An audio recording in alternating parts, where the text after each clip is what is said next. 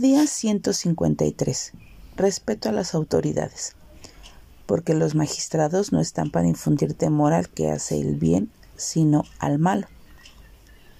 ¿Quieres pues no temer a la autoridad? Haz lo bueno y tendrás alabanza de ella.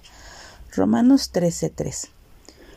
Debemos someternos a las autoridades siempre y cuando éstas no nos hagan desobedecer a Dios.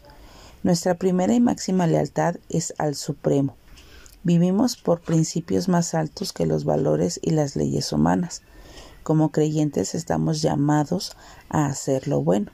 Las autoridades terrenales cumplen un rol importante en nuestra sociedad. La Biblia enseña que éstas llevan a cabo el propósito específico de castigar a los que hacen lo malo están al servicio de Dios para protegernos. A su tiempo, éstas le rendirán cuentas a Dios por lo que hacen. Por esta razón, no debemos temerles.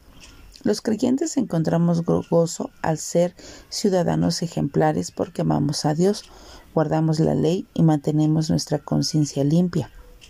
Podemos servir de apoyo a las autoridades y debemos recordar, reconocerlas por el importante trabajo que hacen.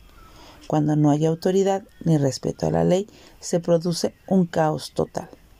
Hay muchos ejemplos de esto, así que oremos por nuestras autoridades, expresémosle nuestra gratitud por la labor que desempeñan en nuestra comunidad y seamos los primeros en apoyarlas y en respetar su trabajo.